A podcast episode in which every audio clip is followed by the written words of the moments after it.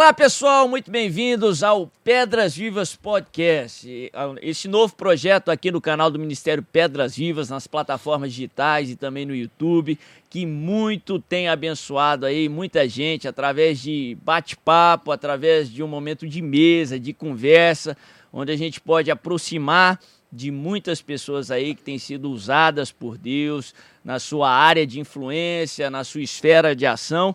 E hoje não vai ser diferente, vai ser um bate-papo muito rico com alguém que tem muito para falar, muito para ensinar, uma referência aí no meio das artes, aí nesse monte de influência, uma influência também ministerial, pastor de igreja, pastor com cheiro de ovelha, e vai ser um conversa, uma conversa muito descontraída, muito bacana que eu creio que vai ser uma benção para você. Hoje eu tô aqui com o Iago. Opa! Esse... Tava no, no, primeiro episódio e voltando agora no terceiro, né, Bispo é. Davi?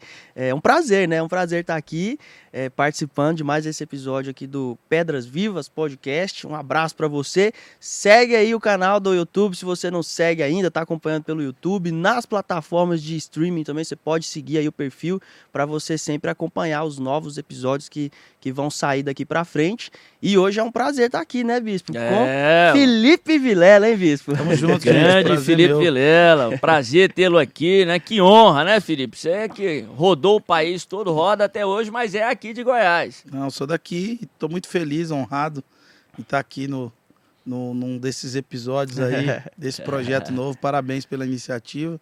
Espero que a gente consiga contribuir com quem está assistindo a gente ou ouvindo a gente, independente de onde você estiver com a gente, que você seja muito abençoado aí. Amém. E Felipe, muita gente aí te conhece talvez pela música, pelo rap, e, e você, além de tudo, é pastor de ovelha. Vamos começar com, com, com essa história. Você veio para cá, para Goiânia, você voltou para Goiás no meio dessa pandemia para startar aí o, um, um, trabalho ligado aí à, à tua igreja, à tua denominação. Como é que foi? Como é que é essa, essa vertente. Quem te conhece do rap talvez não, não conhece esse lado ministerial, esse lado eclesiástico. Como é que foi isso? Como é que está sendo isso? Está sendo uma experiência nova, né? Já tem quase dois anos que a gente está aí.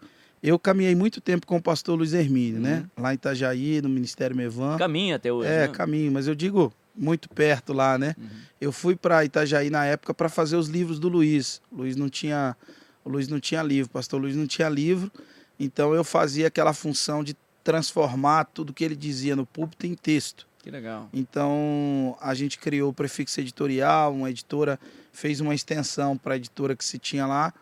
E a gente foi, na época, até foi mentoreado pelo Luciano Subirá, ah, é, que estava ali do lado, por ele e pelo ah. Cote. Uhum. E Uau. isso em 2009, né? Uhum. Então eles estavam começando também o processo da, da, da, das editoras nas suas respectivas igrejas uma amizade muito grande com o pastor Luiz.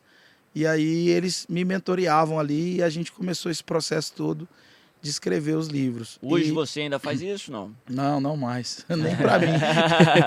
Estou procurando alguém para fazer isso para é, mim. Esse, esse processo de escrever livro era a partir das palavras, das ministrações Eram no culto. as palavras, é. Transcrevendo é. ali eu já tinha fe... Eu já tinha feito isso, eu sempre me dei muito bem com a escrita, né? Eu já tinha feito isso ah, aqui na MCM, uhum. né? Eu fiz seminário na MCM, na Missão uhum. Cristã Mundial.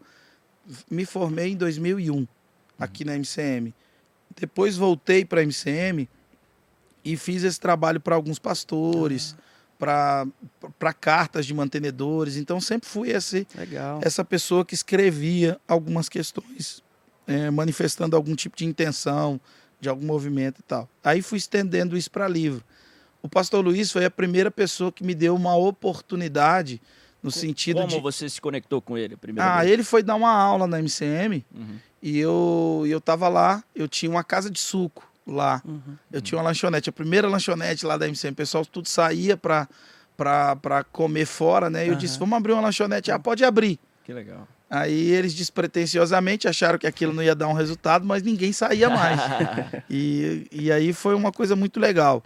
Aí ali me conectei com o pastor Luiz até por conta da história dele, né? O pastor Luiz também teve um passado de drogadição, uhum. um passado de loucura e tal. E, e, era alguém, assim, tão bem quisto pelo lugar, tão aceito pelo lugar, absolvido ali, a, a dinâmica dele de mensagem, uhum. a, a, a forma como ele, né, como ele transmitia aquilo que carregava, era uma coisa tão, tão respeitada e alguém com uma história similar à minha. Eu cheguei nele, então, e perguntei para ele, fiz a pergunta certa, a pergunta de um milhão de dólares, né? Tinha uma mesa assim cheia de material, DVD, CD, na época vendia muito CD de mensagem, é, MP3. É. Aí eu perguntei para ele, falei, pastor, quem faz os seus livros? Aí ele me olhou falou, ninguém. Uau. Eu falei, sério? Ele falou, você faz isso? Eu falei, tô começando a fazer. Acho que aquilo gerou uma certa curiosidade nele para saber quem que é esse garoto. Uhum. E aí eu acho que ele deve ter feito toda uma, uma pesquisa. pesquisa. Uma depurada, né? e aí foi lá na casa de suco lá, tomar um suco à tarde. E a minha relação com o pastor Luiz, isso é conhecido para quem acompanha uhum. a gente, começou num suco de cupuaçu. Uau. Eu fiz um suco para ele e ele ficou ali uns 40 minutos, uma hora a gente conversando. Contei um pouco da minha história para ele e a gente foi mantendo contato. E aí, em 2008, teve a enchente em Itajaí. Uhum. Uhum. E nessa época ficou combinado. Eu casei, Casei em 2007, 2008 faria um ano de casado. Depois que eu casei, eu fui servir um projeto social aqui em São Luís de Montes Belos. Ficamos lá morando lá. Interior de Goiás, É, né? interior de Goiás. Uhum. Era um abrigo de criança. Minha esposa é pedagoga. Uau. E eu dava, ensinava um pouco que eu sabia de música para eles, bateria, violão, uhum. que são os instrumentos que eu, que eu fluía mais, né? E, e também ajudava, auxiliava no mesmo espaço, funciona uma comunidade terapêutica. Então eu e a minha esposa ficamos ali como missionários, prestando um serviço voluntário. Foi quando o Luiz fez contato comigo. Essa experiência com ele aconteceu em 2006. Uhum. Conheci ele em 2006. 2007 a gente ficou naquele trâmite todo para casar. Em 2008 a gente, a gente casou e se tornou voluntário. Ele voltou a fazer contato. A gente sempre se falava pelo MSN. Aí ele me chamou. Uhum. Falou: vem aqui passar uma semana comigo. Aí eu falei: vou, né? Missionário. É. Eu achava que Itajaí ficava em São Paulo. Fazer, nunca tinha visto o mar Uau. na minha vida, vinte e tantos anos, que goiano, que acostumado com córrego aqui, com tudo. Aí ele falou: vem para cá. Aí eu falei, pastor, eu vou. Aí nos organizamos, aí deu a enchente em Itajaí. Uhum. Aí ele me ligou, falou assim: olha, não acho uma, uma boa você vir para cá agora, porque tá tudo ilhado, a gente tá ilhado, ah. a igreja tá fechada já há 30 dias, as pessoas estão morando na igreja. Eu falei, poxa, pastor, eu sou tão missionário que eu, eu tô mais interessado em agora. agora que quer ir, né? Do que em qualquer outra época. Legal. Ele falou, ah, então vem. Você teria problema de vir de ônibus? Porque o aeroporto tá fechado. Uhum. Eu falei, ah, eu vou. Eu vou de ônibus. Aí fui de ônibus. Foi eu e a minha esposa, a gente não tinha filho, em 2008. A gente foi para ficar uma semana, a gente ficou 30 dias lá. Uau. Ele alugou uma casa pra gente, eu fui ligando pro projeto que eu estava servindo, eles foram me liberando. E, e aí ele alugou uma casa pra gente, a gente voltou para reunir nossas coisas e ir com esse intuito, escrever os livros do Luiz. Então ali começou todo o nosso processo, sabe, de trabalho dentro do Ministério Mevan. E aí a gente foi se envolvendo em outros projetos. Uma igreja grande, né, como o Mevan, como a Fonte da Vida, uhum. é impossível você se envolver em uma coisa só, né? Sim porque tem muitas coisas ligadas àquela mesma uma coisa. É, ainda mais e... quando está na fase de expansão. Exatamente. É... Então eu me envolvi com os livros, mas já me envolvi com o um projeto social. Uhum. Legal. Aí depois desse projeto social me tornei pastor de adolescentes. Legal. E aí as coisas foram começando. O rap era uma coisa que eu tinha deixado. É.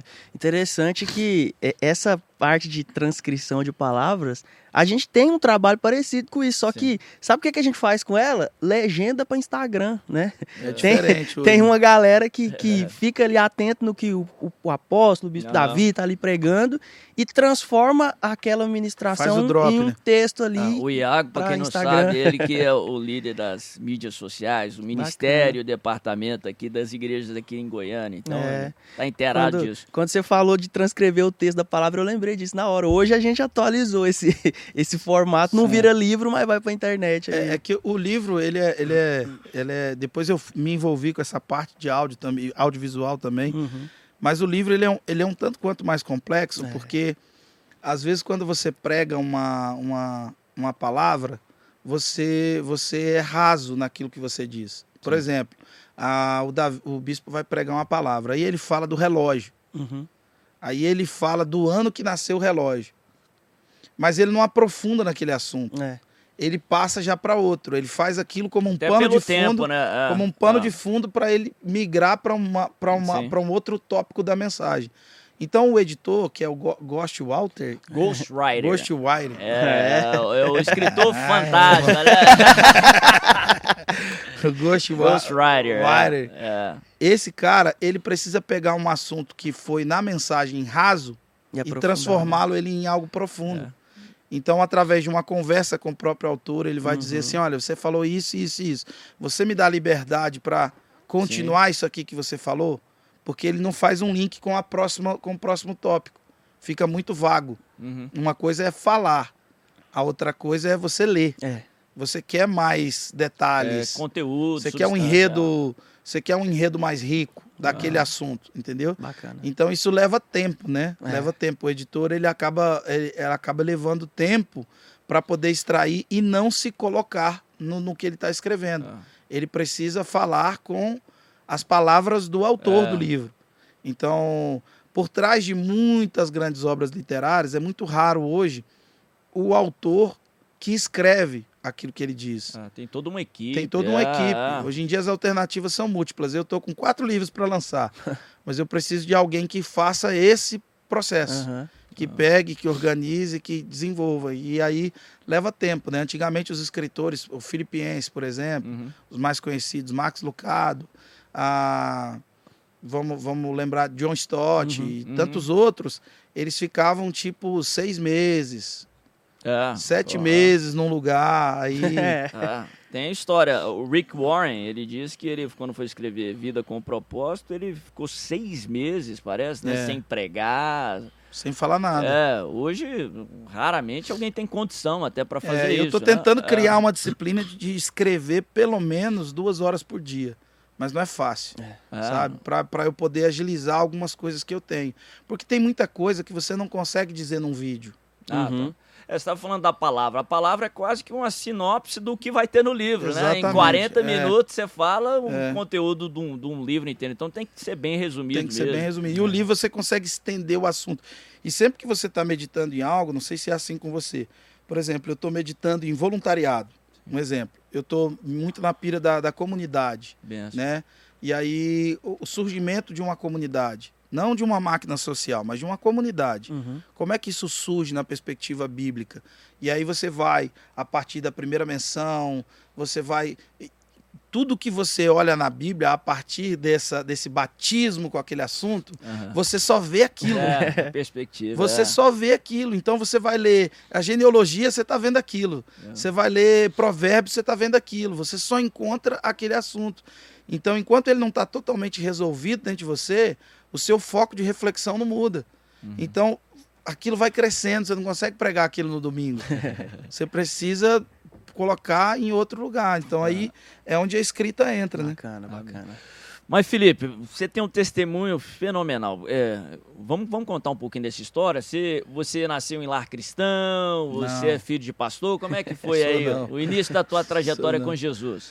Ah, eu não sei se eu respondi a pergunta anterior, mas eu acho que agora. Não, mas a gente vai chegar lá, a É, gente vai chegar lá, vamos lá. Ah, então, ah, eu, eu não, não nasci em um lar cristão, vi meus pais se separarem, eu era muito novo. Bom, Eu tinha quatro anos, eu sou de Jataí, aqui do lado, mas falo português, sei se E aí, nesse, nesse processo, nesse trâmite todo do- da relação entre meu pai e minha mãe, eu vi eles se separarem. Eu tinha quatro anos de idade. Foi muito traumático a forma como eles se separaram para todo mundo, tanto para eles, né? Acredito que muito mais para minha mãe, muito fragilizada ali pela conduta moral do meu pai na época, muitas traições e coisa arada. Então, meu pai saiu, foi embora, assumiu uma outra mulher e a gente ficou com a mãe solteira, que tinha vindo do Mato Grosso do Sul para morar em Goiás para acompanhar o marido, mas Uau. ficou com a responsabilidade de cuidar de três crianças. Uau. E eu caçula de outros dois irmãos. E foi muito difícil, muito conturbado esse processo todo. A gente cresceu com muita dificuldade, muita dificuldade mesmo. Minha mãe foi trabalhar, minha mãe trabalhava de doméstica durante o dia e estudava à noite para terminar o colegial na época para poder depois se tornar professora. E minha mãe, eh, ela se formou, se tornou professora e continuou trabalhando à tarde. Então eu mal via minha mãe. Mal via, essa era a verdade. Eu via minha mãe duas vezes no dia, mas para dar um beijo e tchau e seguir. E ela seguiu a rotina duríssima dela. Seus irmãos eram qual faixa etária a mais que você? Ah, meu irmão é dois anos e eles. E a, meu irmão Henrique e a Naime um ano e alguma coisinha. Sim. Minha irmã tem 41, meu irmão faz 40 agora. Minha irmã fez 41, meu irmão faz 40 e eu tenho 38. Uhum. Mais ou menos. A faixa etária era 4, 6 uhum. e, e 8. Novinho. Tudo novo, é, né? Uau. Muito novo. E aí, nesse processo todo, a gente foi crescendo, muito sozinho. E logo, logo, a gente, ali, depois de um certo tempo, ali com 10, 11 anos mais ou menos, eu tive a minha primeira experiência ali com droga, com, com esse contexto todo, muito solto, né? E, e ali, dali em diante, começou um processo de, de envolvimento muito profundo com as drogas. Num desespero da minha mãe, ela acabou nos internando num colégio interno. Uhum. E aí meu pai tinha sumido de Jataí, mas já tinha voltado. E aí precisava também de uma concordância dele. E aí foi eu e meu irmão internado num colégio interno foi muito grave o que fizeram com a gente, uhum. mas eu entendo o desespero de uma mãe sozinha Sim. criando filhos. Ainda mais naquela época, né? Uhum. Quando se falava de, de, de, né, de droga, não se tinha informação, não se tinha conhecimento a respeito. Você tinha quantos anos aí? Eu tinha 11 para 12 anos. Uau, e é. já com envolvimento com, com droga? É, era, foi, era, foi bem rápido, assim, bem, bem complexo. E meu irmão afundado também, a gente, nós dois. E a gente foi para esse colégio ah, em Cacilândia, divisa de Mato Grosso do Sul com Goiás. Uhum. E ali tinha gente do Brasil todo naquele colégio. Muita gente do Brasil todo. E ali era um lugar que funcionava uma espécie de tráfico de droga ali, um uhum. contato, um vínculo entre pessoas. E a gente acabou se inteirando de coisas que a gente não estava pronto para se inteirar, né?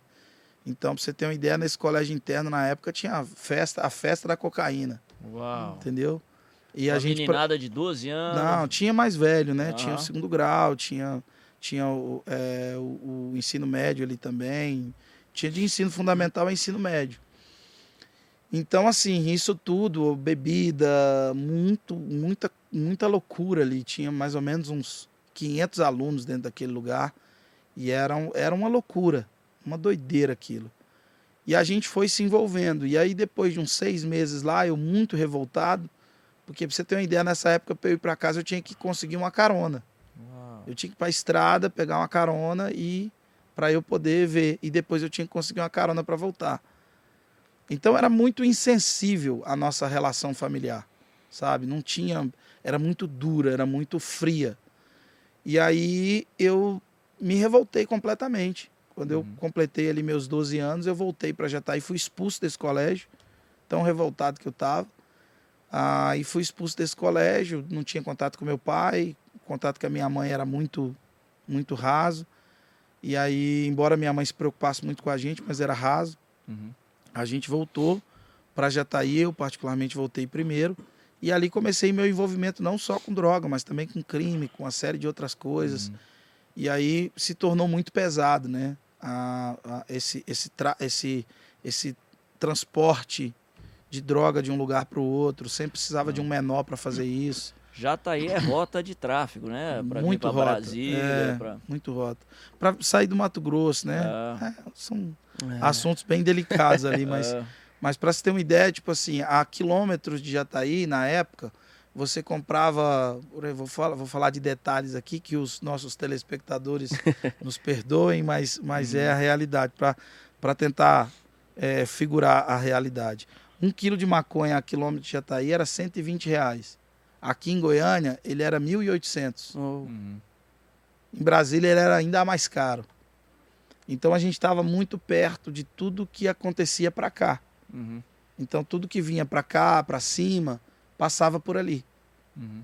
E a gente se envolveu, eu fui me envolvendo com isso, me inteirando desse assunto. Resumindo né, a história, com 14 anos eu já era um menor infrator. Uau já tinha sido preso algumas vezes, já estava no Uau. bojo daquele contexto todo criminal ali de tráfico de drogas e roubo de tantas outras coisas. E uhum. aí Estava afundado naquilo, não tinha força para sair daquilo.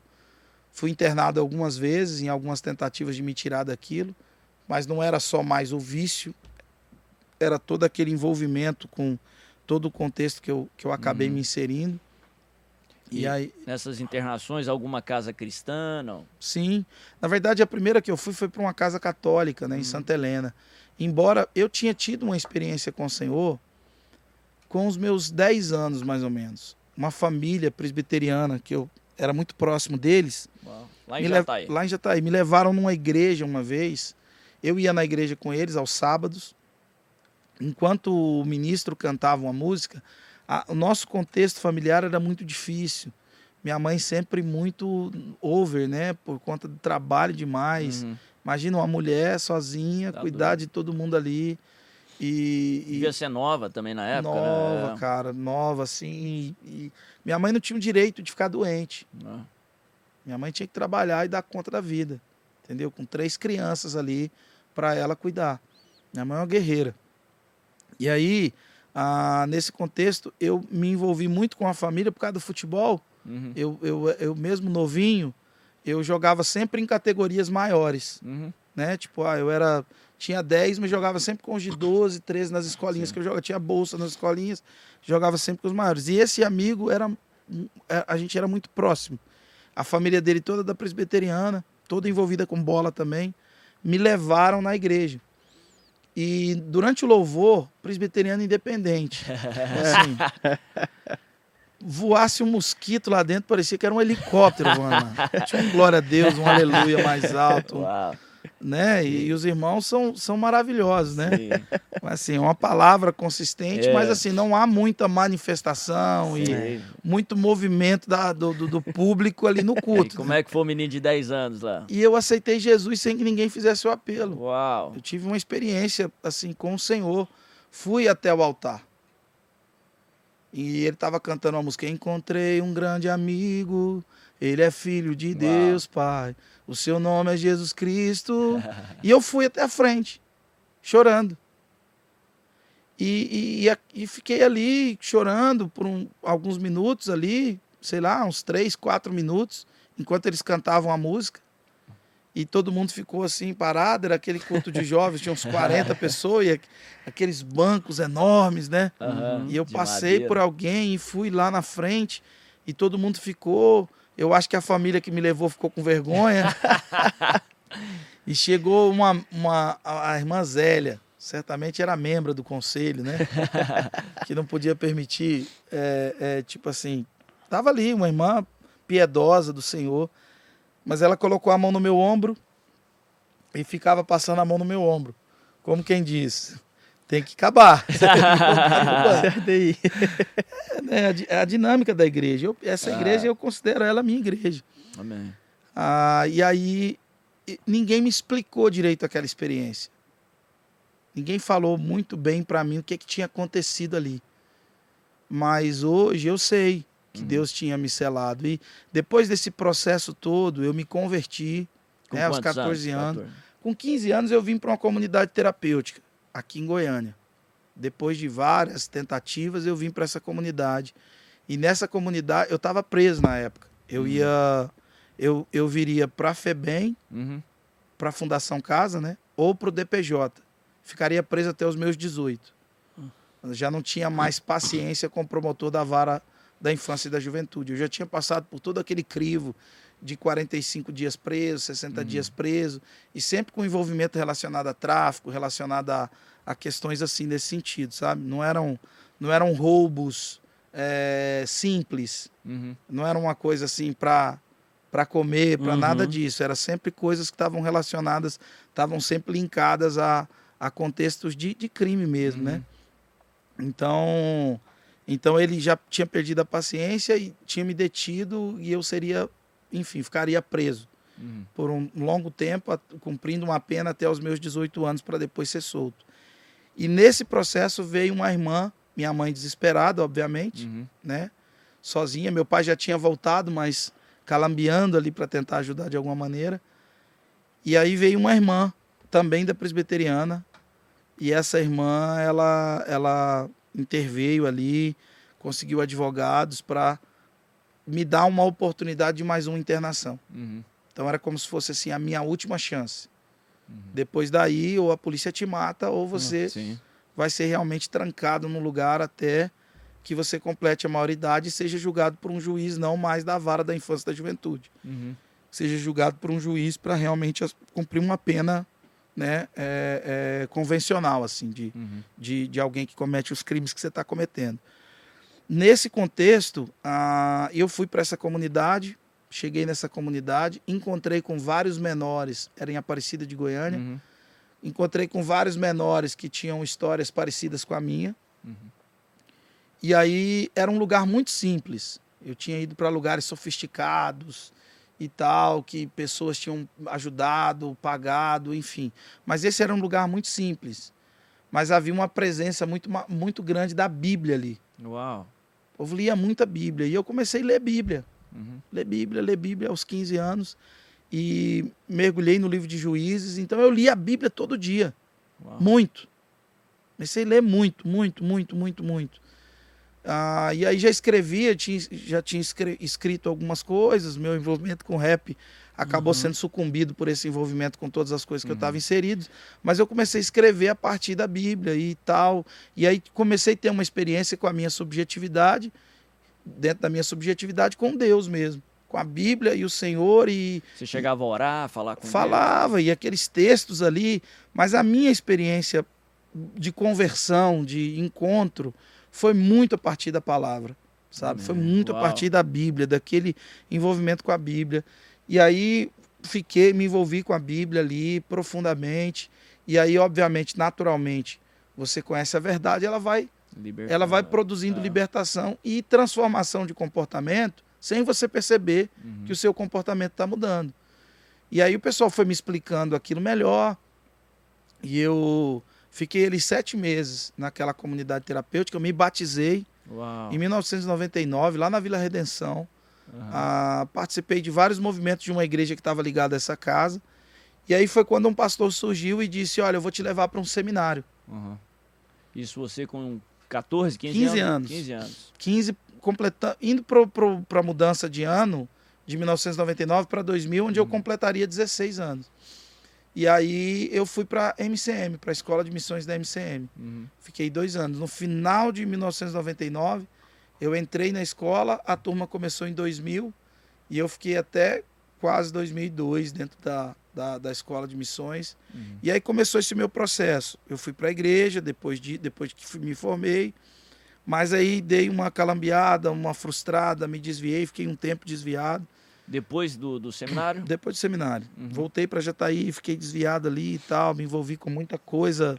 Ah, na época, me envolvi com a política, né? Fiz músicas para muitos políticos, comecei a animar eventos uhum. na época dos comícios, né? Sim.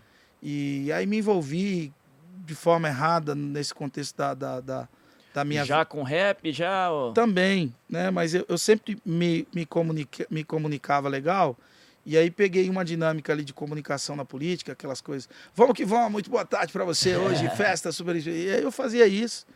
E aí conheci muita gente, aí comecei a me envolver com, com muita coisa, mulher, bebida e noite, balada e aquela coisa toda. Já não era mais aquele maluco envolvido com tantas coisas como menor, mas agora estava envolvido com o pecado da mesma maneira. Uhum. E aí, aos 20 anos, exatos aos 20 anos, eu me encontrei literalmente morando na rua. Uau!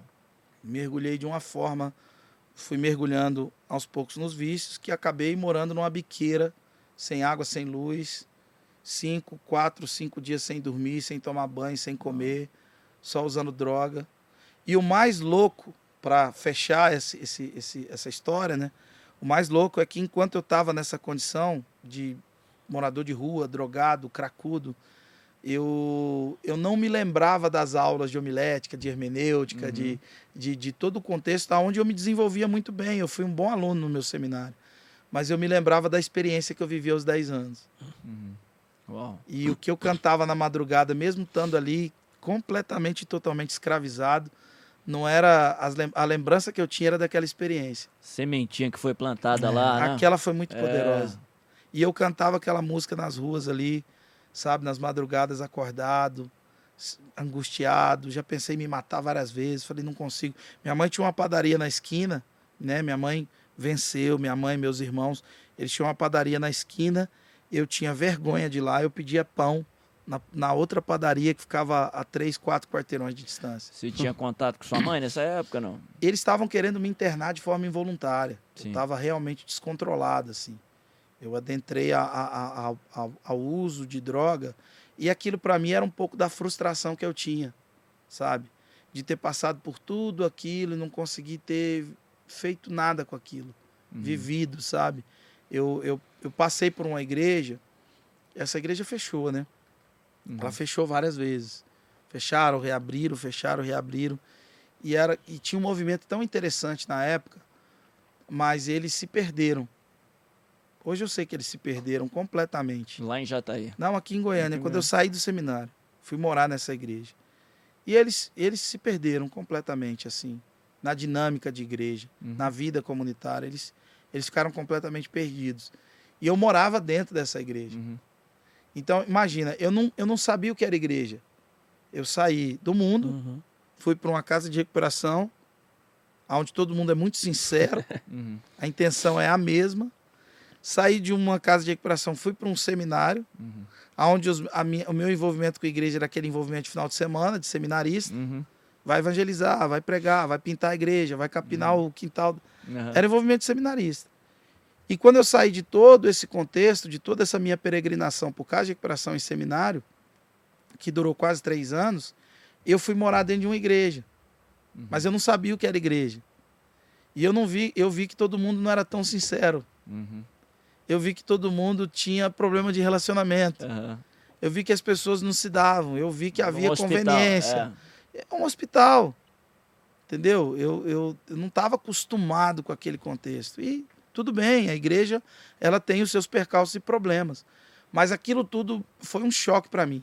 Foi um baque uhum. muito grande. E eu vi aquela igreja aos poucos se fechando. Ela, ela, sabe, ela mudou uma visão no meio do caminho, uhum. aderiu a uma outra visão que era um resultado de uma outra denominação grande uhum. que me inspirava, que tinha rachado e aquela se juntou com essa. Uhum. E, e, todo aquele negócio, todo, que é absolutamente normal, a vida é uhum. real, amém, gente? A vida segue, há movimentos que acontecem. No, no, no... A igreja é imperfeita, é imperfeita. Né? feita por homens. E, talvez né? foi é. até o próprio Está Deus que permitiu. É. é.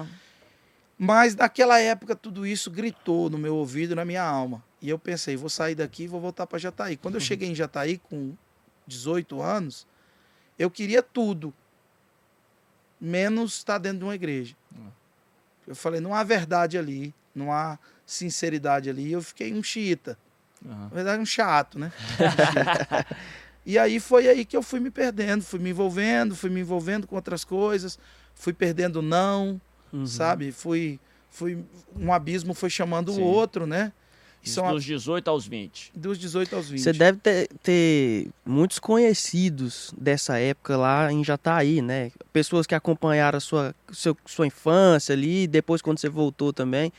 Hoje você tem contato com essa turma de lá? O que, que essas pessoas é, têm alguma. Deve ter algum, alguma referência sua do que você se tornou hoje já, né? Eu procuro lá em Jataí, eu queria, né? Mas agora já não dá mais, por causa da internet, por causa uhum. de uma série de outras coisas. Mas eu nunca me apresentei em Jataí como pastor. Porque isso acaba, acaba criando um distanciamento por ah. pessoas que não comungam da mesma fé. Uhum. Eu queria que as pessoas me vissem. Uhum. Então eu tenho uma coisa meio. A minha esposa, ela sabe disso.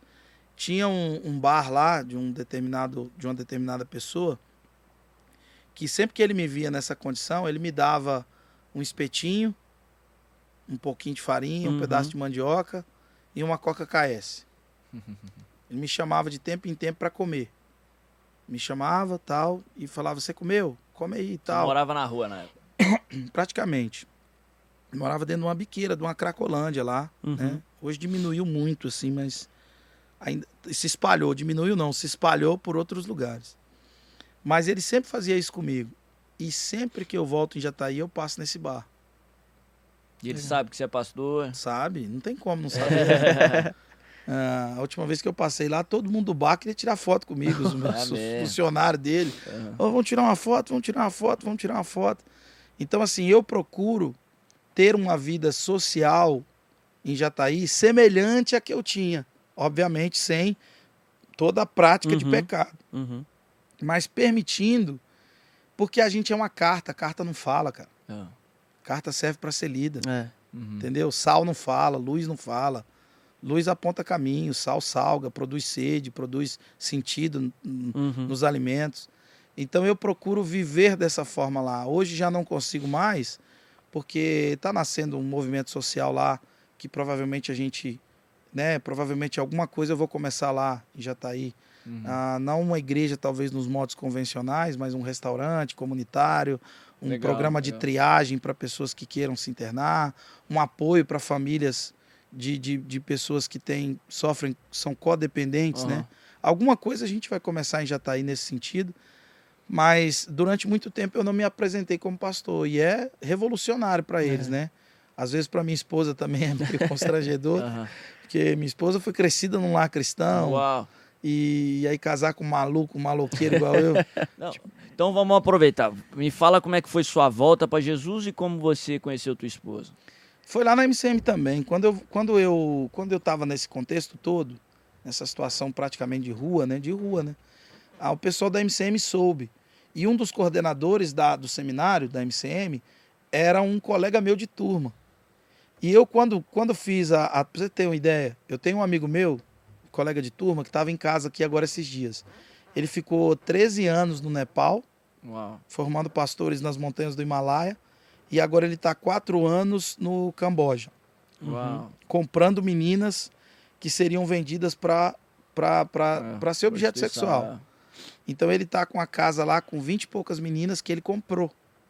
O Luciano, né?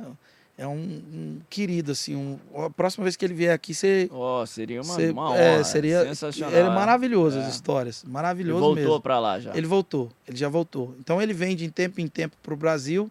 Eu acho que ele já voltou. E ele sempre passa na minha casa, ele foi meu colega de seminário. Então eu era uma espécie, imagina, vocês crescidos na igreja, uhum. tal, gente bacana. Aí vocês estão num seminário, aí chega lá um garoto de 15 anos. Eu era uma obra missionária dele. eu era a obra missionária deles. Então eles me adotaram meio que como irmão mais novo. Amém. E, e os meus pastores na minha vida foram os meus colegas de seminário. Uhum. Porque eu era o mais novo, eles me ensinavam tudo. Tipo, eu, a, meu contexto familiar muito complicado. Eles todos crescidos na igreja. Ali, alguns já eram formados em teologia sistemática, estavam ali para estudar teologia missional. Uhum. Então, eles cuidaram de mim. Então, um desses que cuidou de mim, na minha volta para Jesus, era o coordenador da, do, do curso. Yes. Quando ele soube, ele colocou todos os alunos da escola para orarem por mim. Amém. E eles ficaram um tempo orando, jejuando, pagando um preço por mim, aluno da primeira turma da escola de missões. Aí eu voltei para Goiânia, voltei para Goiânia por um pedido deles, eles foram fazendo intervenções lá e tudo mais. Na época, eu fui na assistência social pedir uma passagem. Uau. Eu já não aguentava mais viver naquele contexto de, de, de uhum. drogadição, sabe? Não aguentava mais, assim, naquela correria, naquela loucura, naquele frenesi. Ao contrário do que se pensa, né? E aqui eu não quero entrar em nenhum tipo de discussão nesse sentido quem mais sofre com a dependência química é o dependente ah, químico. Com certeza. Está no olho do furacão. Você né? entendeu? Ah. Ele não quer ficar ali. Ele não consegue ver outra perspectiva com o dinheiro na mão dele. Uhum. Ele não consegue viver, entende? É um, é um, um escravo, né? Escravo. É um escravo. Ah. E aí eu fui a pé até uma assistência social. E como eu tinha trabalhado muito na política, feito coisas, Sim. já tinha gravado música uhum. tal, quando eu voltei, quando as pessoas me viram na assistência social, eles me reconheceram. Falou, você não é filho do fulano, da fulana? Uhum. Falei, sou. Eu te vi assim, assim, assado, trabalhando, o prefeito, na época lá, o, o Fernando da Folha, uhum. eu tinha feito muita coisa para Eu tinha criado um movimento chamado Atitude 22. E aquilo movimentou a cidade na campanha de uma uhum. forma muito diferente, com a linguagem muito diferente. Então eles me conheceram. E falaram, meu Deus, tal, por que, que você está assim? Eu falei, eu sou dependente químico, me manda para Goiânia. Me mandaram para Goiânia, o pessoal da MCM me acolheu e ali começou todo o meu processo de recuperação. Ah, nesse, nessa caminhada conheci a minha esposa, né? Ela era seminarista? Ela tinha terminado um intensivo que eles fazem. Que legal. Eles fazem um intensivo janeiro e julho, né? São, eram 203 horas de aula uhum. em um mês. 10 horas de aula por dia. Então ela tinha feito um desses intensivos. E aí quando tava tendo, quando eu voltei, estava tendo um intensivo. Eu já estava ali alguns meses, mas aí teve um intensivo de julho. Uhum. Julho de 2005. Uhum. Foi julho de 2005, foi isso mesmo. Julho de 2005 ela estava lá no intensivo. Eu conheci o pastor Luiz em janeiro de 2005. Uau, conheci ela em julho de 2005. É, foi uma coisa assim. E aí a gente começou a se conversar, mas eu enfim, não tinha menor. entendeu? Essa...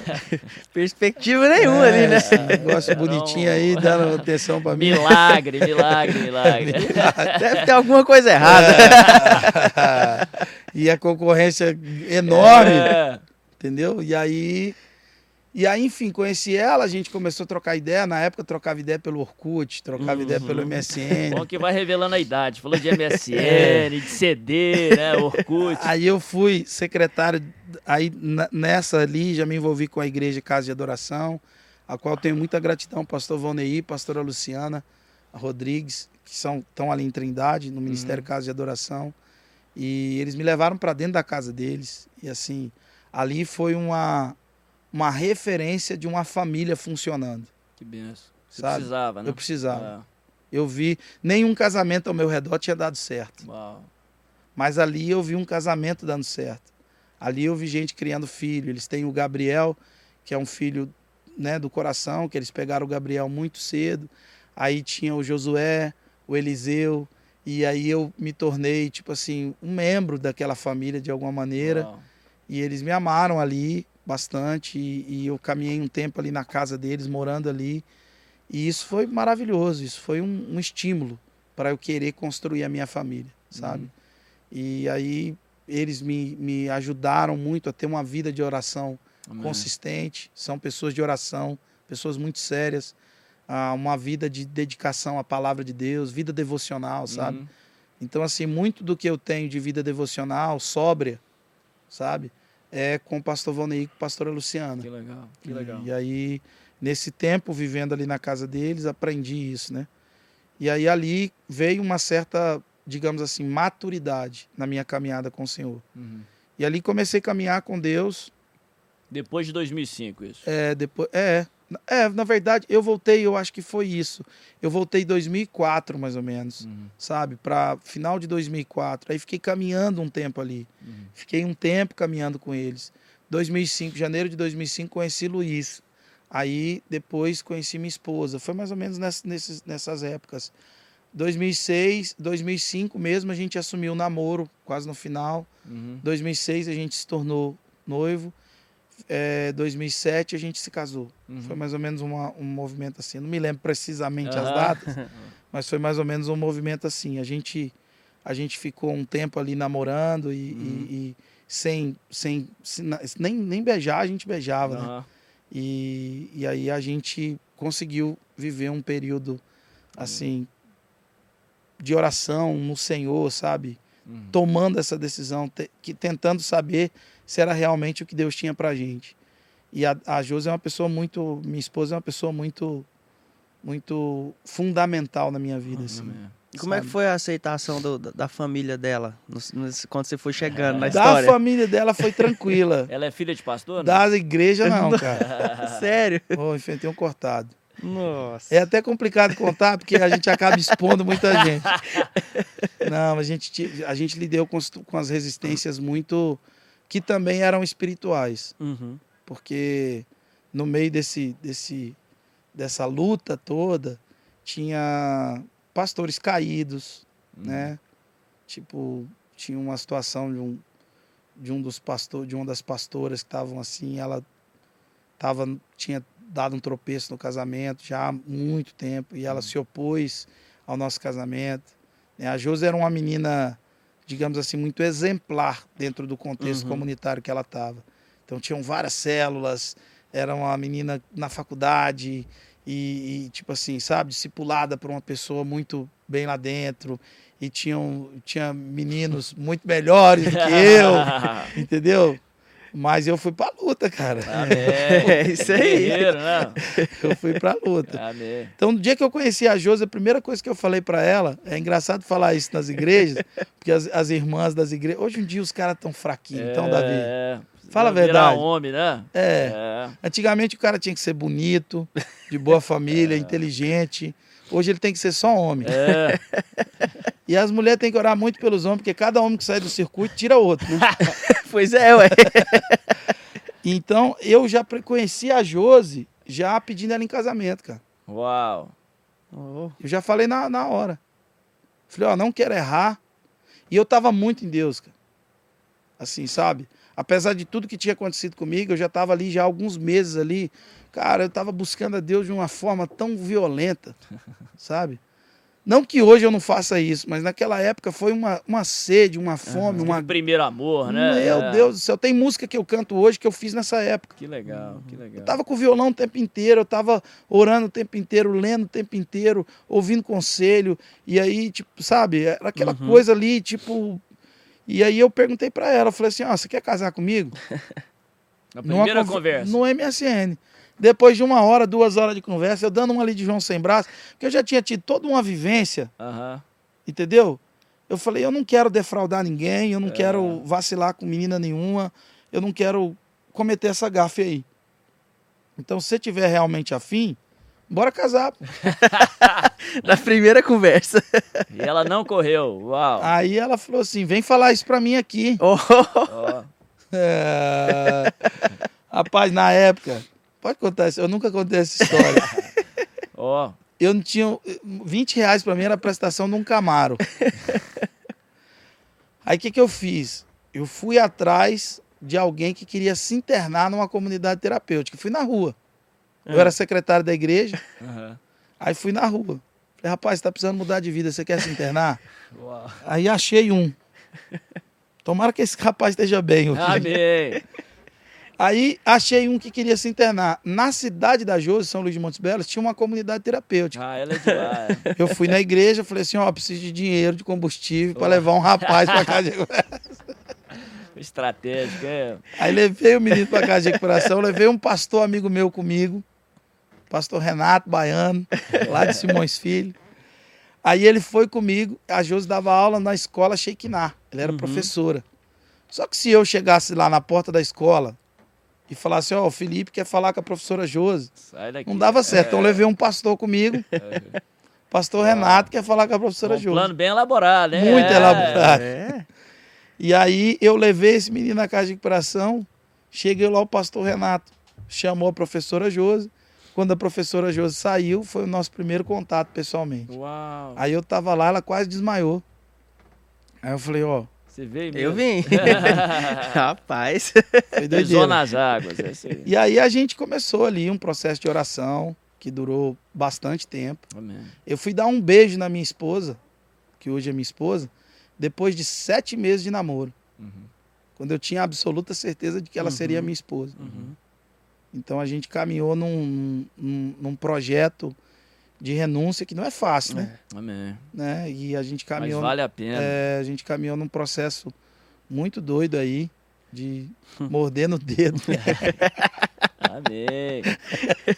É e aí se casamos. E aí foi, foi toda essa história. Aí, aí Aí como foram morar lá em, lá em São Luís. a gente foi, a gente foi primeiro para Uberlândia, que era uma extensão do projeto de São Luís. A gente ficou três meses numa, numa, num, numa- num projeto chamado Casa Missionária. A gente fazia uma- umas triagens, né? E dava apoio para as famílias. Ah, de pessoas que estavam. O bairro Lisote é um dos maiores conjuntos habitacionais da América Latina. Em proporção, na época, esse bairro em Uberlândia era um dos maiores índices de dependência química. Uau. Então a gente ficou ali dando apoio tal e tudo mais, tentando e, e num apoio a uma comunidade, a uma igreja. A gente, a gente deu um apoio para uma igreja que era muito pequenininha, assim, sabe? E um pastor muito piedoso, muito de Legal. Deus, ele e a esposa. E tinha, sei lá, vinte e poucas pessoas congregando nessa igreja. E a gente começou um movimento de jovens. Juntamos quatro jovens, Uhum. juntamos dez jovens, juntamos 15 jovens. E chegou uma hora já tinha mais de 100 jovens Que legal. em, em pouco tempo, assim, a gente Uhum. con- conseguiu juntar jovens demais, assim. E eu e a minha esposa cuidava disso. Aí depois de um certo tempo, o pessoal de São Luís falou: olha, a gente precisa de vocês aqui na nossa base. A gente foi, que era Resgate, Casa de Apoio à Criança e o Desafio Jovem Benese, que é um, um irmão também que eu tenho uma gratidão imensa, né? Que é o Hum. pastor Emerson. E aí a gente foi para lá, a Josi cuidava da parte pedagógica aqui da, do abrigo das crianças, e no mesmo espaço, a mesma fazenda, a uma certa distância, tem a comunidade terapêutica. Então a gente passou a dar apoio para os dois lugares, né? Uhum. A Josi dava apoio aqui, eu dava apoio lá embaixo e aqui também. E, e aí a gente ficou um período ali. Nessa época, nesse lugar, a gente não tinha salário, não tinha, não tinha absolutamente nada. A gente tinha guardado um pouquinho de dinheiro ali no preparo do casamento. E, E recém-casado. recém-casado. Casaram é, e foram para Uberlândia. Exatamente, é. E a Josi tinha passado um concurso público em Brasília, né? Eu tinha um emprego, enfim, para para seguir, mas a gente decidiu deixar tudo isso para se dedicar realmente ao ministério. Amém. E, e a gente foi se dedicar ao ministério e foi a melhor decisão da nossa vida. Amém. E na época foi muito complicado, assim, era uma loucura para todo mundo, porque a gente tinha um apartamento, eu tinha alugado um apartamento em Brasília, ia morar lá, e, e assim, no processo do casamento, do preparo, fui trabalhar, fui, fui para Brasília, me envolvi com amigos que estavam já trabalhando, e a gente foi trabalhar, preparar essa vida de casado. E, e aí a gente de- de- decidiu se dedicar ao ministério. Então a gente deixou tudo que a gente tinha, é, tinha pré-construído, Hum. concurso público. A, a Jô ficou em 15 lugar num concurso. Uau. Então era muita gente, certamente ela seria Aham. uma das primeiras a ser chamadas. A gente deixou tudo isso e fomos para Uberlândia para um, pra um pedido do pastor Emerson. E a gente foi emendar dois colchões de solteiro com lençol de elástico, Que legal. fazer uma prateleira de tijolo e tábua. Aham. E quem vê feed não vê backstage, né? É, isso aí, Né? É. E a gente foi ali ralar pra caramba. Só que aquilo não era pesado pra gente, sabe? Eu lembro muitas vezes da gente pegar 10 reais e ir pro terminal de ônibus de Uberlândia, porque lá vendia um pastelzinho de um real, que a gente amava. Aham. E eu e a Josi fazíamos isso feliz da vida. Nós dois, É. recém-casados, andando de ônibus, voltando e É. cuidando dos jovens e cuidando ali das pessoas. A gente foi para São Luís. De São Luís foi que eu recebi o convite do pastor Luiz. Ah. Dois... Jesus fala que a, a comida dele é fazer a vontade do Pai. isso né? aí. Quando a gente está no propósito de Deus, pode ter dificuldade, adversidade, que são naturais. Jesus mesmo nos alertou que teríamos. Mas nós temos alimento, né? Nós... Sabe que eu tinha medo? Eu tinha muito medo de me deparar com a mesma realidade de igreja que me desvirtuasse de novo como da Uhum, primeira. Sim, te frustrou, né? E agora eu estava casado. Então eu falei assim: quer saber, cara? Eu vou me dedicar à obra missionária. Bem, isso que eu ia falar para você. O nosso, eu costumo falar que nosso ministério começa nas nossas dores, né, cara? É. Você tem um- uma via missional aí. E eu entendi a minha É. limitação. Eu disse: eu não estou pronto para chegar aí e ter que disputar, ter que concorrer, ter Uhum. que provar que as minhas intenções são puras. Cara, eu prefiro fazer o que ninguém quer fazer, Amém. cuidar de quem ninguém quer cuidar.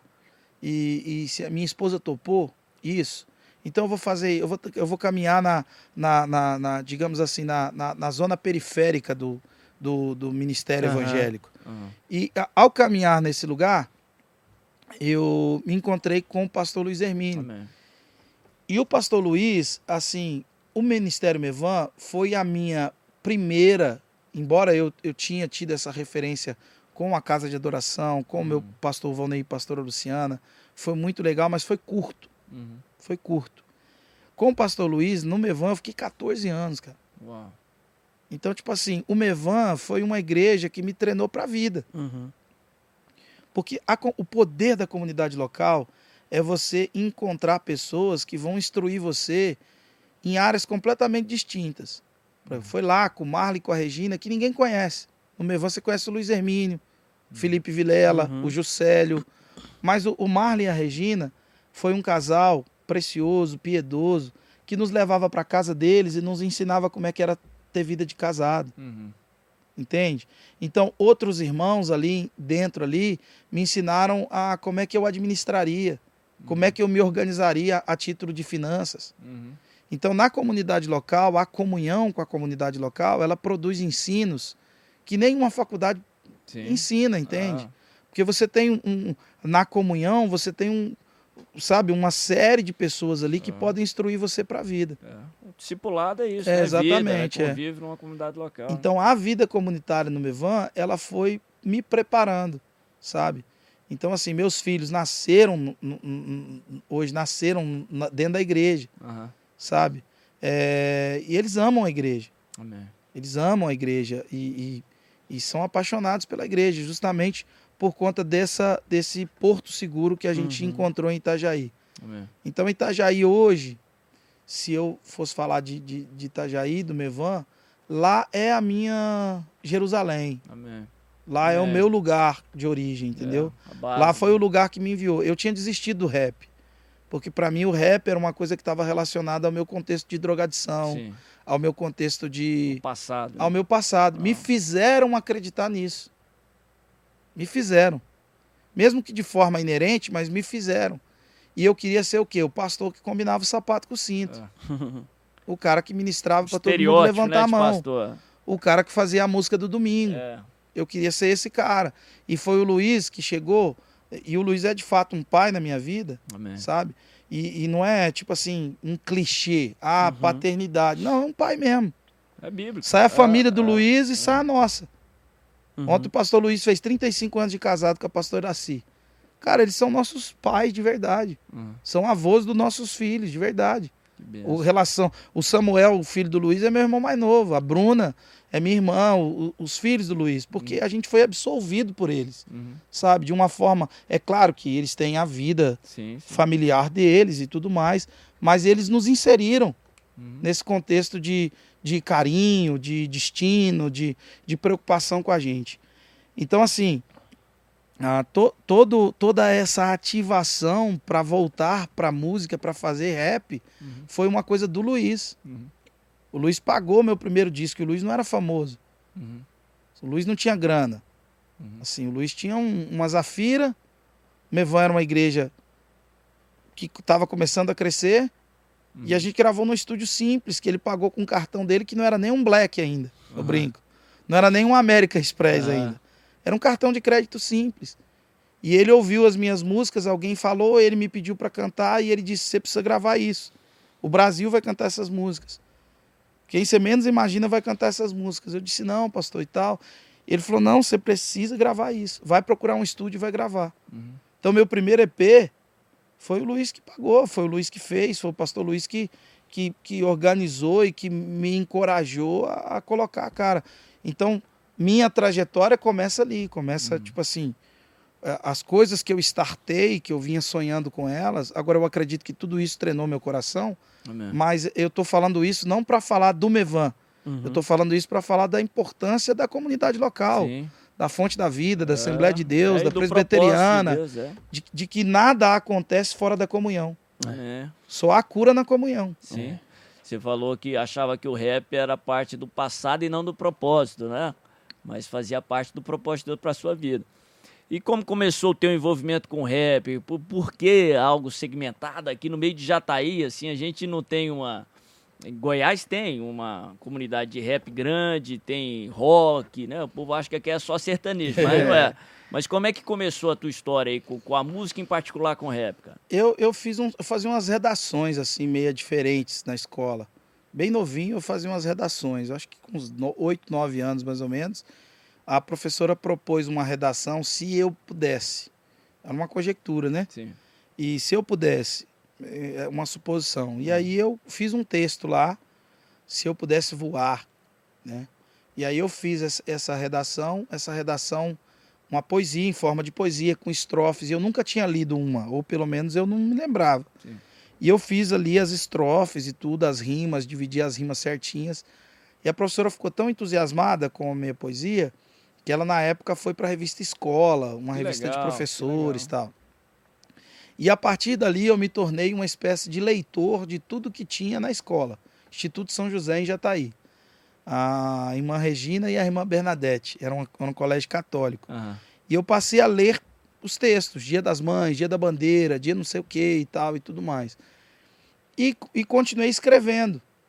E aí fui escrevendo, fui acumulando coisas daquele, daquele jeito, né? Uhum. Via filme, via coisas, via tudo que eu via relacionado a isso, eu escrevia.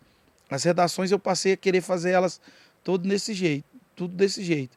Um belo dia eu cheguei, depois de alguns anos, eu cheguei num evento de, de hip hop em Jataí. Que legal. Era uma roda de break, alguns caras cantando, era uma coisa Novinho discreta, ainda, muito, é, acho que ali 11, 12 anos mais ou menos. Quando eu cheguei e vi aquilo, eu falei, ué, eu vi a galera cantando, eu falei, ué, o que eu escrevi dá certo nesse É. beat aí, na- nessa legal. batida aí. E aí comecei, né? E aí já, já era influenciado por outras músicas, como na época tinha uma coletânea chamada Rap Brasil, era fita, né? Do contar a minha idade. Ah. aqui. 38. Gravou um demo também? É, não, na- não gravava. É, aí eu, eu comecei a ouvir fita, comecei a ouvir rap, aí alguém me dava uma fita. Tipo assim, quando alguém te desse uma fita pra ouvir, era uma pessoa assim, querendo te honrar muito. É, Tipo assim, ó, vou te emprestar a minha fita aqui pra você ouvir. emprestar ainda. Emprestar. e a gente se reunia em volta de um toca-fita pra ouvir aquilo. Sim, sim. E aí eu comecei a construir uma base ali de, de, de, de informação, de orientação auditiva, né? Legal. Apesar do que eu estava ouvindo nas fitas. E nesses eventos eu comecei meio que me atrever a cantar. Que legal. E aí era legal, né? Alguém bem novinho ali cantando e Chamava tal, fazendo, atenção, chamava né? atenção. E aí continuei, continuei e tal. E aí começou, depois, mais intencional, o movimento. Aí começou um grupo lá em Jataí. Eu fazia parte desse grupo.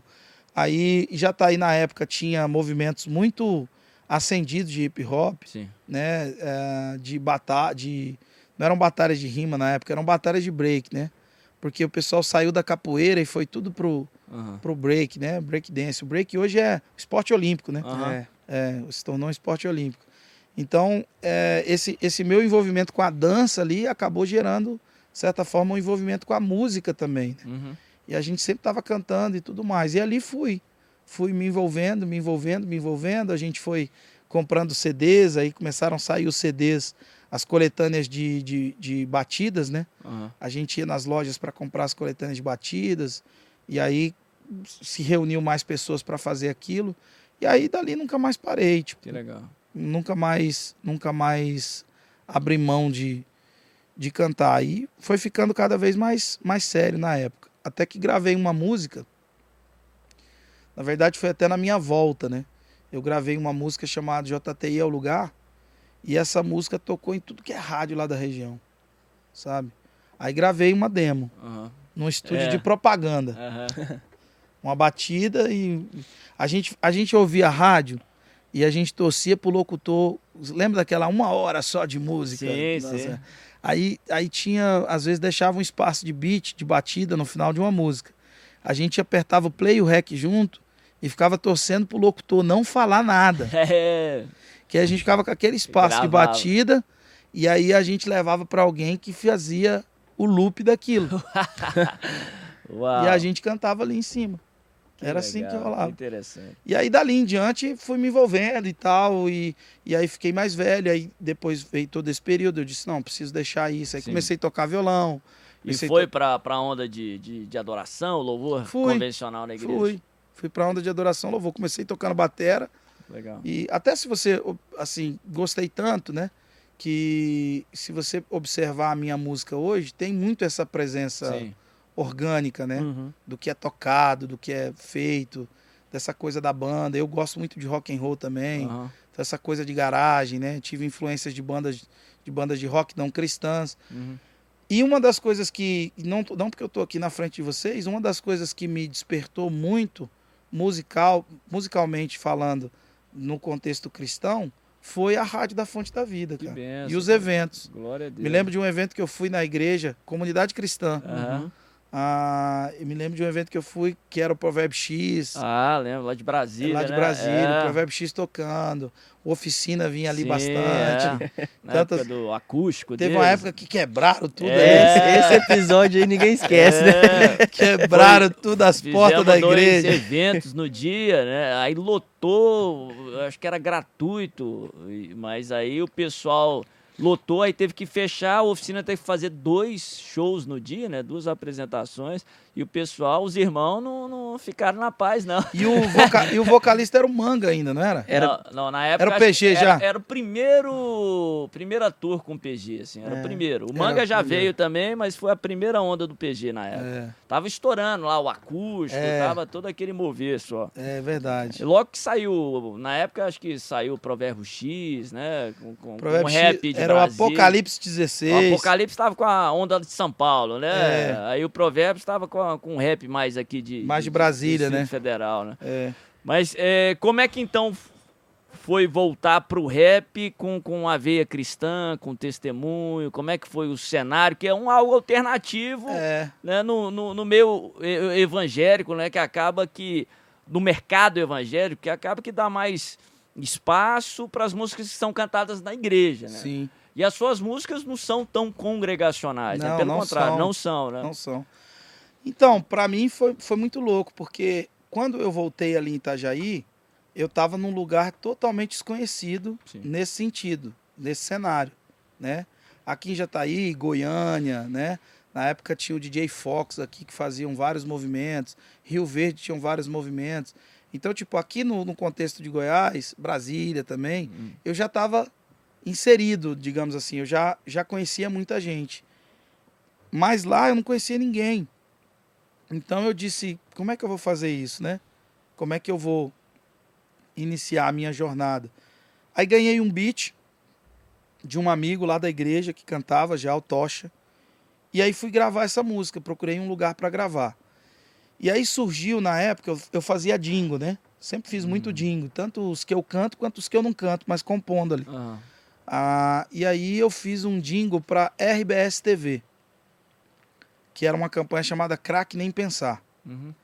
E aí eu fiz uma música para RBS TV, que é a Globo, lá da, da região, de tanto Santa Catarina quanto do Rio Grande do Sul. E essa música, é, essa campanha tinha o Zico como, como um dos que embaixadores legal. e tudo mais. Aí eu fiz a música, e essa música eu fiz como um dingo. Foi a primeira música que eu gravei depois dessa volta. Uhum. Aí eu fiz como um dingo, e esse dingo foi acatado. Uhum. E aí o RBS TV quis fazer uma, uma entrevista comigo. Eles fizeram uma entrevista comigo. E a partir dali eu disse, ah, agora eu preciso gravar. E ganhei esse beat, gravei uma música, tal. Só que os eventos, eu era alguém completamente e totalmente desconhecido. Sim.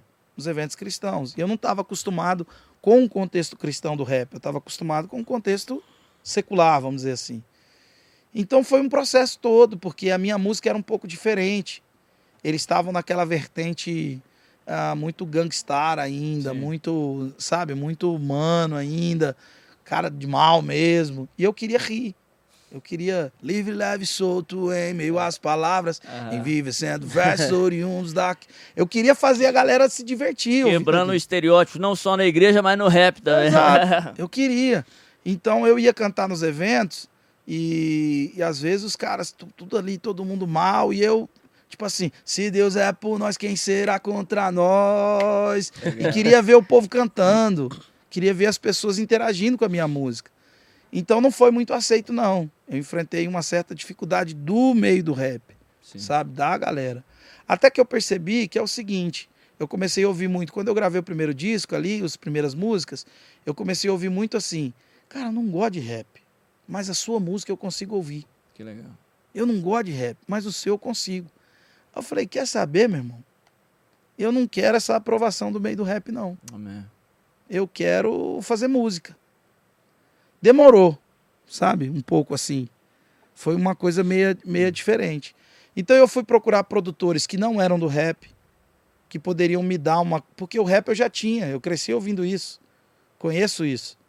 Então eu fui pro procurar produtores que eram músicos de fato. Sim. Mas aí, tipo, o fato de eu fazer rap com banda na época era uma anomalia pro rap. É, uau. Entendeu? Tipo, eu ter aquela, aquele bandão tocando. Aí os caras, não, rap é DJ, é o beat. Eu disse, pô, mas aquele beat alguém tocou.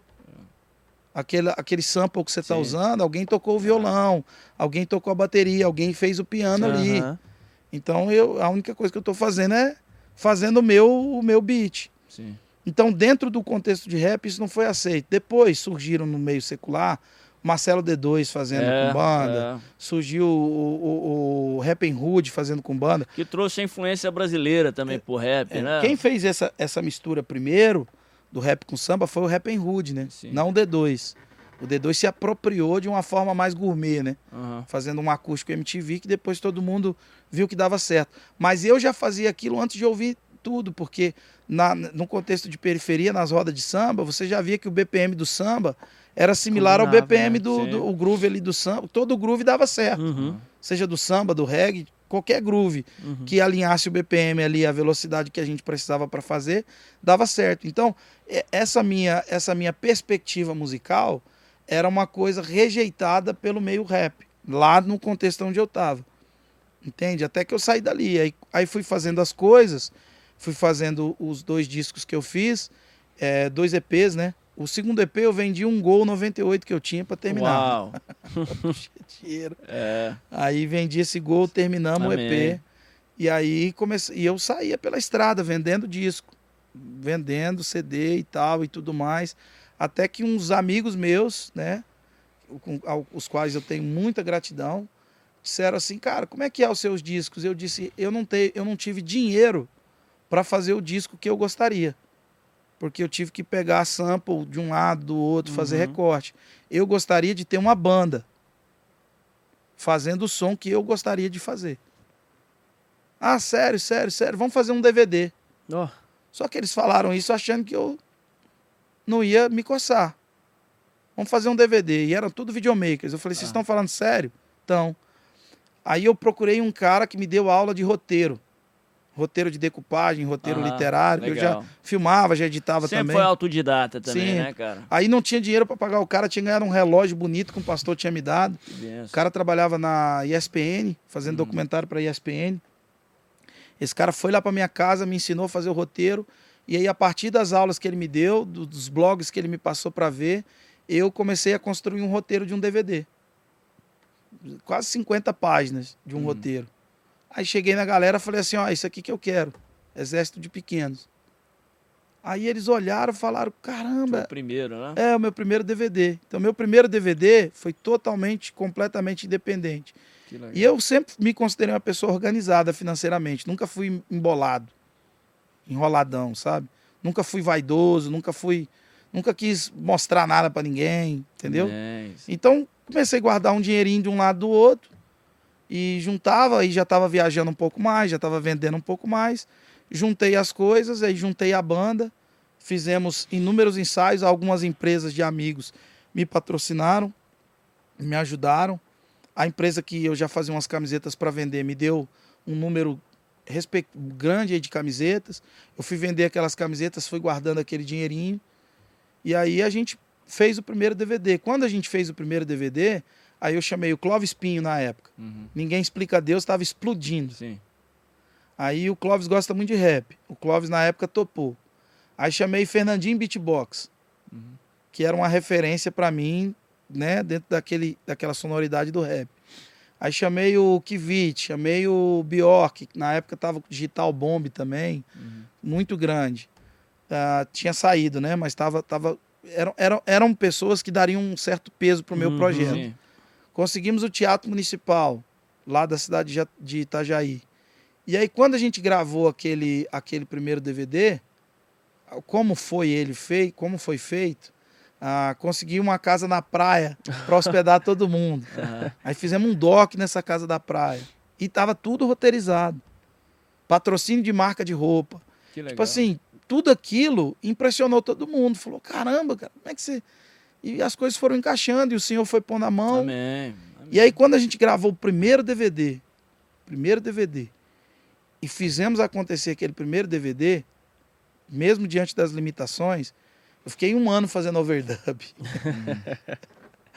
Chorando no estúdio fazendo overdub. Mas quando a gente entregou ele, todo mundo falou: rapaz, que negócio bacana. Que Aí foi aí que as gravadoras começaram a chegar perto, começaram a se interessar pelo meu trabalho. É. Foi tua entrada ali no, no, no meio gospel foi minha nacional, entrada. É. Foi minha entrada.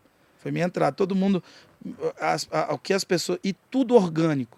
Uhum. É o orgânico, não, o orgânico é o próximo, né? Não, diga assim, orgânico no sentido de Por isso que chama orgânico É, o próximo. é. Porque tudo, todo o resultado que a gente conseguiu ali foi completamente e totalmente orgânico. Que legal. Eu não sabia que tinha que impulsionar. Aham. Eu era tão inocente, puro nesse sentido, não sabia de nada. Falei, ah, vamos cantar. A gente cantou aquela música com o Salomão, lá, ah, o Salomão do reggae também, Aham. um irmãozão importante na jornada. E aí veio para esse projeto também, fez toda a coordenação vocal e tudo mais. E, e- e- enfim, E o Salomão pôde aí te ajudar porque o, o som dele é meio alternativo pro meio gospel o também. né? Salomão, o Salomão é um dos artistas mais incríveis É. que eu conheço. O Salomão é um dos, dos compositores mais fenomenais. Conviver com o Salomão assim num processo de composição, Que legal. é- ele é brilhante. Uhum. O Salomão é brilhante, ele é brilhante. Assim, ó, não só para o que ele faz, mas o Salomão transpira música. Que legal. É- é- ele é um artista assim maravilhoso. Eu vi o Xuxa Levi falando isso. Nós Que temos uma experiência com ele. Ele foi um culto de jovens nosso no sábado à noite. Só ele e o violão. E ele ficou e pregou e cantou. E o povo não queria ir embora. E deu quase 11 horas da noite o povo lá na frente. E, e aí a gente tinha que encerrar por conta do horário, né? Já tava ultrapassado. Mas o cara tem muito talento, muita musicalidade. Ele E conseguiu. uma simpatia, E presença Graça, de Deus né? também. uma cara. graça, é Não, uma é, graça. é- um- é bom. uma graça para lidar com as pessoas. Então, o Salomão foi assim, ó, ah, duas pessoas que me ajudaram bastante em- em- a título de conselho no processo de gravação foram três. Vou ser honesto com os três assim. Tem mais, né? Mas artisticamente falando, o primeiro foi o Salomão. Depois foi o meu contato com o Mauro Henrique. O Mauro Sim. não é muito de falar, mas o pouco que ele fala entra assim certeiro, você precisa melhorar isso, Vilela. Você precisa melhorar aquilo. Quando a gente foi gravar Morumbala, né? Foi uma música que a gente gravou do projeto da África. E o Mauro, assim, foi um. um- ele é genial também, assim, sabe? é. Tem um, um olhar muito sensível para a arte. E, e foi o Eli. Uhum. Por último, agora, o Eli, sabe? O Eli, o Eli é um dos caras mais gente boas que eu conheci, sabe? Ah, um artista É fantástico. com um nome É. bem alocado, mas assim, um, um carinho comigo, sabe? Um, Hum. um- umas dicas assim, dizendo seu rap é muito diferente, seu som é muito é muito agradável, muito bom de se ouvir. Você precisa melhorar isso, melhorar aquilo. E obviamente eles encontraram essa abertura, essa sede que eu tinha de aprender, de melhorar minha arte, né? E, e como é que é? Talvez você pode ensinar muita gente aí a sua abertura para crítica, né? Que, o- que, o- Eu sou aberto o demais. artista geralmente tem uma. é, muitas vezes tem um, um- um bloqueio, né? Que impede muitas vezes o crescimento, né? da- dentro da nossa arte, dentro, eu creio que para todas as áreas da vida. Você sempre, sempre foi aberto para crítica? Sempre fui é aberto para crítica e eu acabei me tornando um, um crítico de projetos alheios. Não porque eu critiquei, mas porque eles me mandavam. Tipo assim, o Alex, o Alex Passos, o Alex Balaio. Sim. O Alex é um grande amigo, grande amigo. O Alex me conectou com tanta gente. E o Alex começou vários projetos, o Alex me mandava antes Que legal.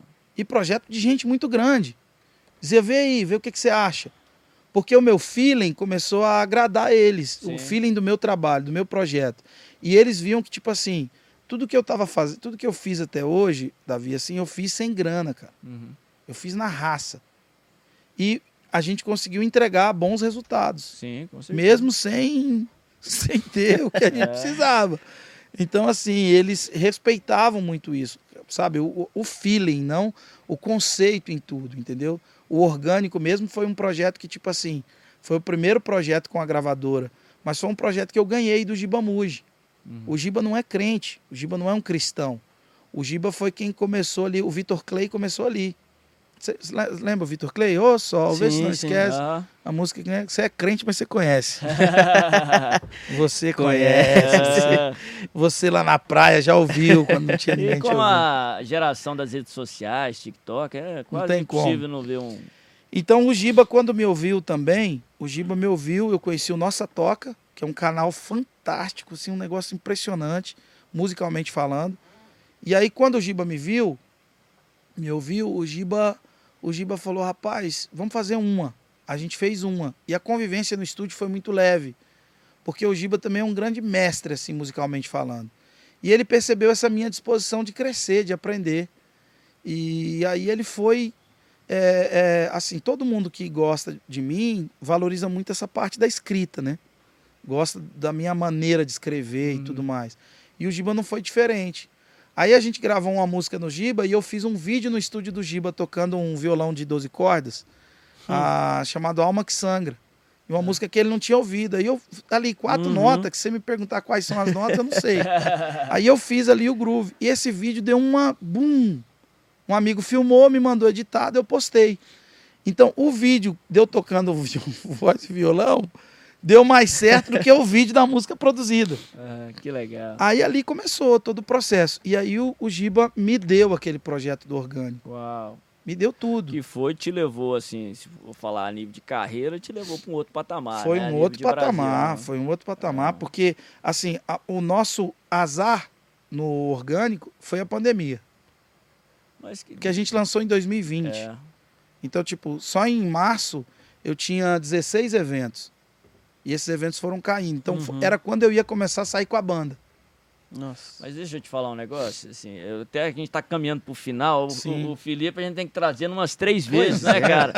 Eu nem cheguei na parte da música, já deu, já estamos aí com mais de uma hora, cara. Eu fui no Hub duas vezes. É, pô, tenho, mas com mas certeza, mal, vamos te chamar. Não, mal, excelente, estamos sendo edificados. Mas é, você falou que foi difícil para você a pandemia, mas assim, eu que estou vendo de fora, né, a gente já se conhece há um tempo, mas temos pouco contato presencial. O teu ministério, a, a, o teu conhecimento artístico cresceu muito nos últimos dois anos Sim. e meio, né? Você falou que deu azar pela pandemia, mas o teu material aí chegou numa hora, assim, o pessoal talvez não viajou, que era o que a gente achava que seria normal para divulgar Sim. um trabalho, mas teve acesso também nas casas o pessoal que não teria numa vida normal, não, né? Não, foi... ficar em casa consumindo aquele conteúdo, conteúdo cristão que abençoa, mensagem boa. Né? Eu creio que nesses dois últimos anos aí que o mundo virou de pernas para o ar, você cresceu muito artisticamente Sim. falando, nível Sim. de conhecimento, relevância, né? Sim. Talvez esse azar aí Deus transformou em bênção. Não, né? É, eu digo azar, eu digo azar pro projeto, né? Porque é, a, a, gente tinha montado uma banda. Eu não sei se vocês conhecem o Gesiel Oliveira. Sim. Gesiel Oliveira é um dos guitarristas assim, assim, ele é bom demais. É bom demais. é. Gesiel Oliveira. Aí você tem o, o, o Dan Top, tocando teclado, que é endorse da Roland, né? É. Que é hoje o produtor do Thales, que uhum. é o uhum. também, durante muito tempo, produtor da Priscila.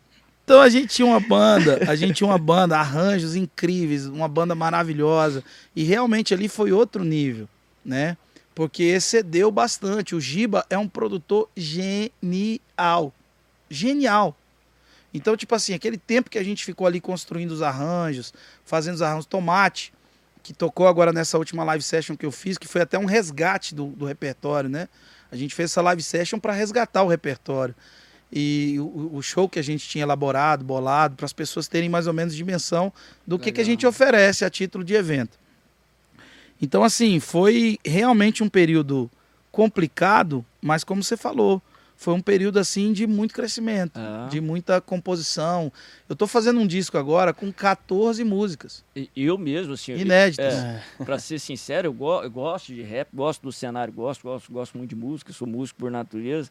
Mas eu conheci mesmo teu trabalho nesses dois últimos anos. Foi. Eu consumi consumir, curti mesmo o seu Foi. trabalho. Eu creio que o teu crescimento aí. Mas, Felipe, a gente está encaminhando aí para o final, cara. É, é, teve o live sessions agora. É, fala um pouco aí qual que serão os próximos projetos e, e uma palavra final aí pro pessoal que está ouvindo, está assistindo a gente. Então, essa live session, eu tenho meia hora. Não, tô brincando. Você pediu muita coisa aí. Não, a live session foi, como eu disse, foi um projeto de resgate desse repertório. Eu acho que serviu, foi legal, bacana demais. E acho que as pessoas tiveram uma, uma, uma dimensão assim, né, dessa, desse desejo de oferecer essa música, né, para a igreja, para o evento. E hoje a gente consegue, sabe, através da live, isso fica muito claro, que a gente consegue gerar um envolvimento e transmitir uma mensagem a partir das músicas. Porque show de rap sem essa perspectiva de público, ele é um pouco chato. Sim. Fica uma pessoa falando ali, cantando uhum. o tempo inteiro.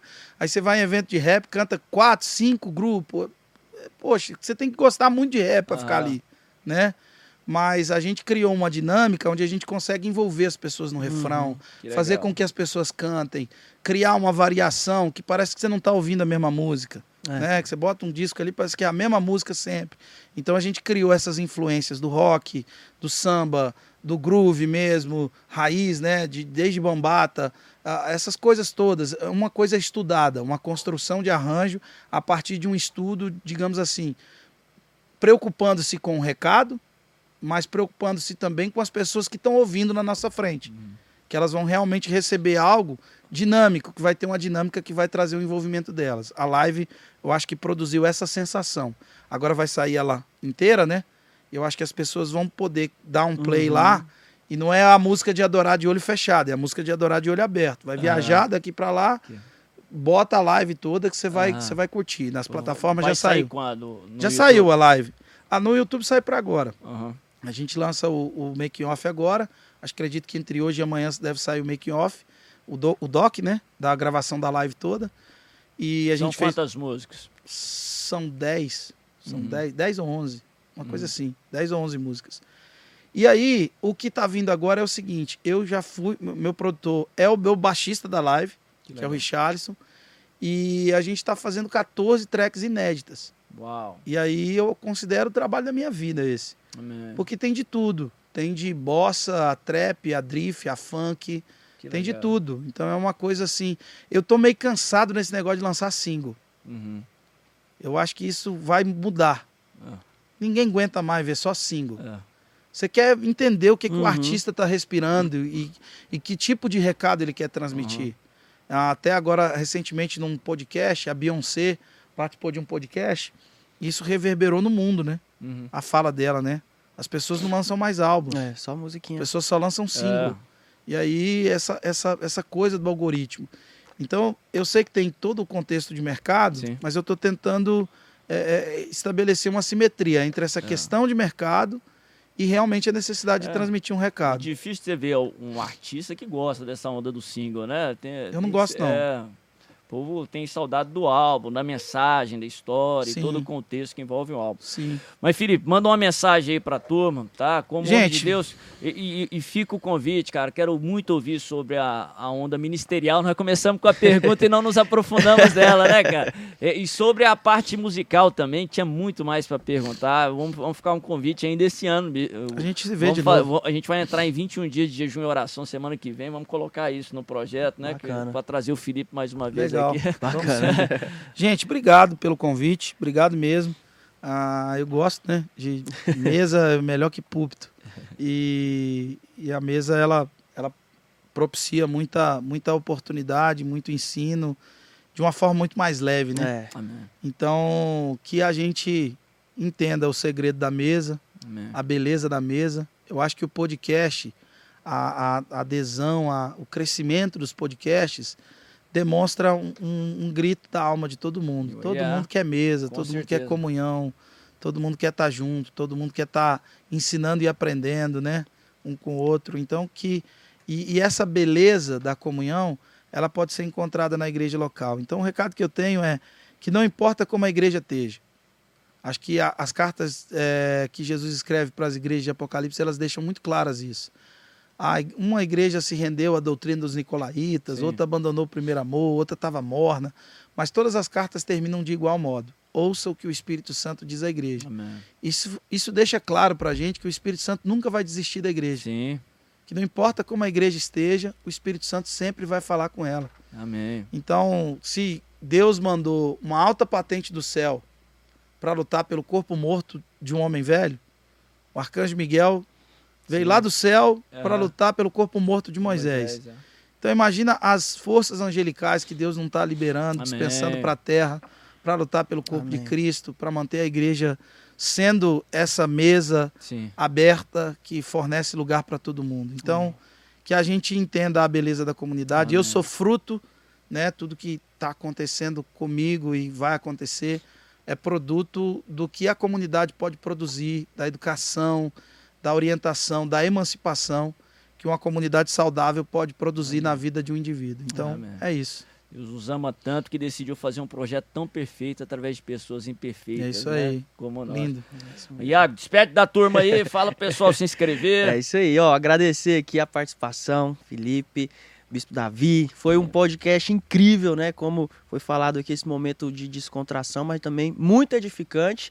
Se você gostou, né, desse, desse momento aqui de conversa, compartilha, compartilha com alguém que você conhece, com seus amigos, manda o link. Se você já segue o perfil, convida o pessoal para seguir também. Se você não segue, não deixa de seguir aí o, o, canal do YouTube, né? De se inscrever e compartilhe. Compartilhe mesmo, comenta aí também o que, que você achou. E depois a gente volta, né? Tá, tá feito o convite, é, né? É isso ligado mesmo. na terra e nos céus, viu? Tchau, tchau, então. Valeu, gente.